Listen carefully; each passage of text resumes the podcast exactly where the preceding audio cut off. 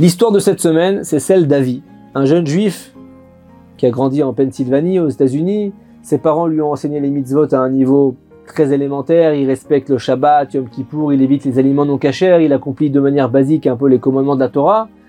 Son investissement dans le judaïsme est loin d'être engagé et chaleureux. Il étudie quand même dans une école, école yeshiva américaine typique, et à l'approche de son mariage, son père lui fait un virement de plusieurs centaines de milliers de dollars sur son compte. Il donne à son fils des instructions très précises pour l'utilisation de cette somme. Il lui dit cet argent doit t'aider à débuter dans ta vie.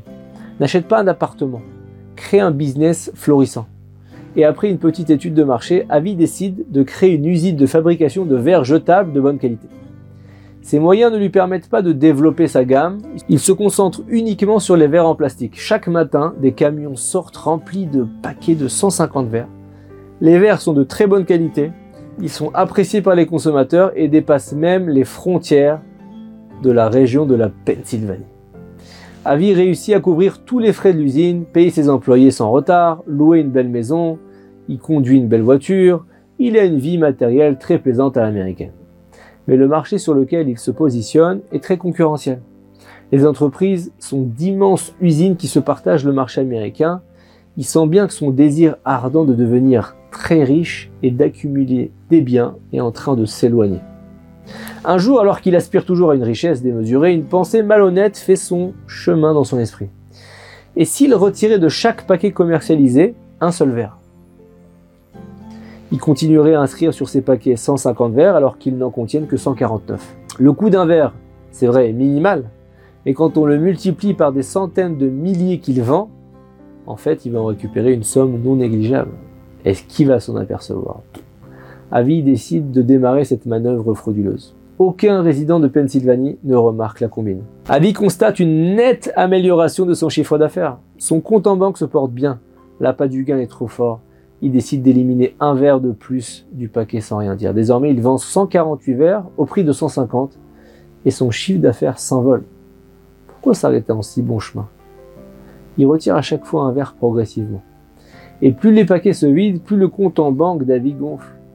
Mais il a encore des craintes sur cette démarche, alors il décide de vérifier les pratiques de ses concurrents. Il se rend dans un grand supermarché, achète une montagne de vaisselle jetable, de tout type, toute marque, et il se met à compter chaque paquet. Et là, il est surpris mais soulagé de constater qu'il n'y a pas une seule société sur le marché qui vend le nombre de couverts affichés sur le paquet. Et là, il se lance alors tous azimuts sur le chemin de la tromperie et du vol. Il en vient même à retirer jusqu'à 8 verres de chaque paquet. Cette démarche se transforme pour lui en énorme bénéfice. Il finit par sentir qu'il a des moyens. Il achète la maison de ses rêves. Il adopte le mode de vie le plus dépensier possible. Du côté de sa vie personnelle, il se marie, il se fonde un foyer, des enfants. Et bien des années plus tard, un groupe de juifs religieux originaires d'Israël se rend en Pennsylvanie pour renforcer les juifs dans leur pratique de la Torah. Quand ils font la rencontre d'Avi, ils réalisent rapidement qu'ils n'ont pas beaucoup d'influence sur lui. En revanche, leurs efforts portent leurs fruits avec son fils aîné Yoel qui a 12 ans. Après leur départ, Yoel se renforce de plus en plus dans la Torah et finit par créer une révolution spirituelle dans la maison de ses parents. Avi le père a du plaisir à voir son fils avancer dans la Torah. Pour sa bar mitzvah, Avi et son épouse entendent bien gâter Yoel. Ils lui disent Mon fils, qu'est-ce que tu voudrais pour ta bar mitzvah? De l'argent, une montre de luxe, un stylo de collection? Écoute, papa, maman, il leur répond J'ai une grande demande à vous faire. J'aimerais célébrer ma bar mitzvah en Israël, aller sur des lieux saints, rendre visite au grand rabbinim.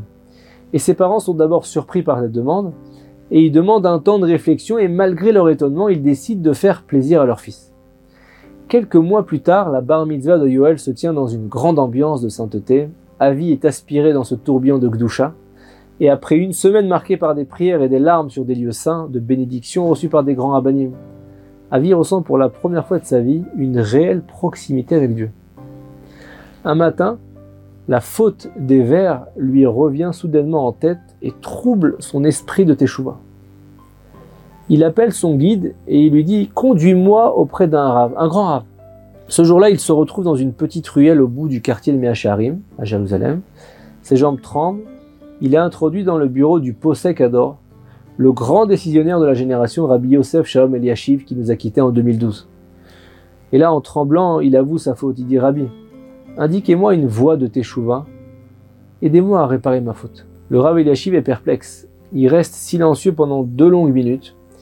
Il sait qu'il est malheureusement impossible de retrouver tous les clients qui se sont fait berner.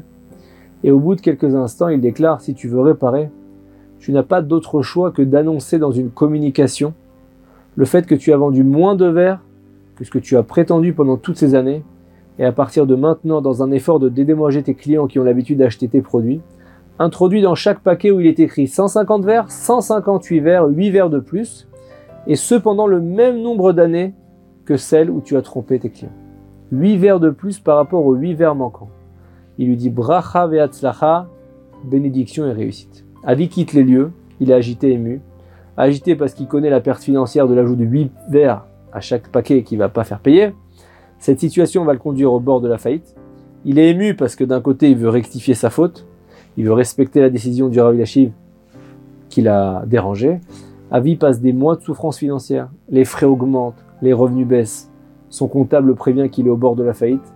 Avi tient à obéir au grand maître de la génération et tant que la société tient, il continue à ajouter 8 verres à chaque paquet.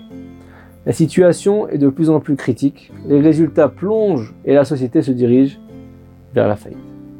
Un matin après la prière, il a le moral à zéro, il n'ose même pas se rendre à l'usine, il reste à la synagogue, il lit des télim, des psaumes. Il pleure, il adresse une prière à Hachem pour qu'il accepte sa teshuva.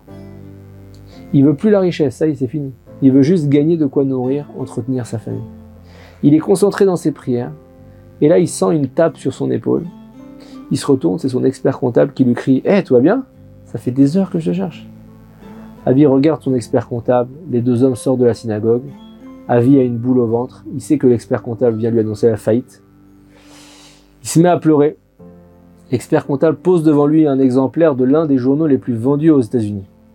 Et là, bien en évidence, il aperçoit sa photo affichée en grand, ainsi que le logo de sa société en très grand avec comme titre Faites connaissance avec Avi, l'industriel de la vaisselle jetable qui répare les préjudices causés à ses clients. Il se trouve que le reporter du journal est tombé sur l'annonce d'Avi indiquant sa volonté de réparer le préjudice des huit verres manquants. Et suite à ça, le journaliste a décidé de lancer une vaste enquête sur les fiabilités des compagnies qui commercialisent la vaisselle jetable. Vérifier si le nombre affiché sur les produits correspond bien au contenu réel des paquets. Et le résultat, comme l'avait constaté Avi il y a quelques années d'ailleurs, c'est scandaleux.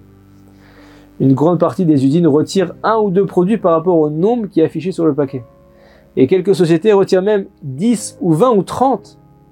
Un petit nombre de sociétés se montrent pointilleux sur le nombre exact, n'en retire aucun. Mais une seule fabrique dans l'ensemble des États-Unis ajoute des produits. Elle ne le fait pas au hasard, mais de manière suivie, en réparant des préjudices passés. Des centaines de paquets ont été comptés pendant plusieurs semaines, et ça a été découvert que le fabricant ajoute effectivement 8 verres par rapport au nombre affiché. C'est ce qui est marqué dans le journal. Cet article providentiel a l'effet d'une publicité incroyablement positive pour les produits d'avis. En quelques semaines, il se retrouve face à une demande accrue en provenance de tous les États-Unis pour ses produits. Il doit faire face, il décide d'augmenter ses capacités de production en agrandissant son usine. Il achète du nouveau matériel, il recrute du personnel. Au bout de deux ans, il devient multimillionnaire. Et plutôt que d'acheter des voitures, des villas, des piscines, il soutient les institutions de Torah. Et tout ça par rapport à quoi? Le mérite d'avoir obéi à la directive d'un grand maître de la Torah, d'avoir fait une teshuva complète en dépit de la difficulté et de la quasi-faillite. On n'est jamais perdant à être honnête dans ses affaires. Tôt ou tard, l'honnêteté est récompensée et on constate aussi à quel point le repentir peut absolument tout réparer. Shabbat Shalom. Bye.